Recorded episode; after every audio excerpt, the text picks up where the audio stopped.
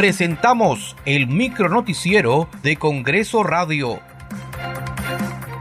¿Cómo están? Les saluda Danitza Palomino. Hoy es martes 6 de junio del 2023. Estas son las principales noticias del Parlamento Nacional. El Consejo Directivo del Congreso sesionará hoy desde las 3 de la tarde. Entre los temas que figuran en la agenda se encuentran los informes finales de las denuncias constitucionales contra el exministro del Interior Juan Carrasco, las excongresistas Yesenia Ponce y Luciana León, así como el caso de Zoraida Ábalos, exfiscal de la Nación. El presidente del Congreso, José William Zapata, participó en la ceremonia por el 143 aniversario del Día de la Respuesta y Honor Nacional en homenaje al coronel Francisco Bolognesi. La Comisión de Descentralización aprobó por unanimidad el dictamen de insistencia que modifica la ley orgánica del Poder Ejecutivo y establece la obligatoriedad de publicar las agendas y actas de las sesiones del Consejo de Ministros. Escuchemos a la congresista Diana González, presidenta de la Comisión de Descentralización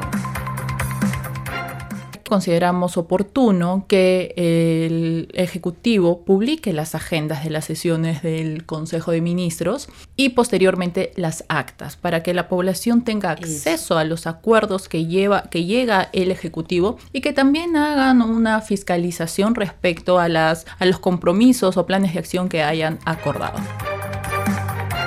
Por mayoría, la Comisión de Defensa del Consumidor aprobó el dictamen que propone eliminar los costos por transferencias a través de las entidades financieras y el pago de tarjetas de crédito. Con esta norma se busca ayudar a los consumidores eliminando los costos por transferencias, su propio dinero a través de entidades financieras y de pagar tarjetas de crédito.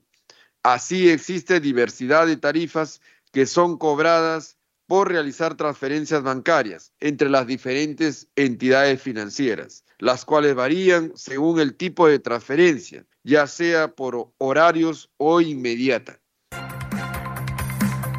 Muchas gracias por acompañarnos en esta edición. Nos reencontramos mañana.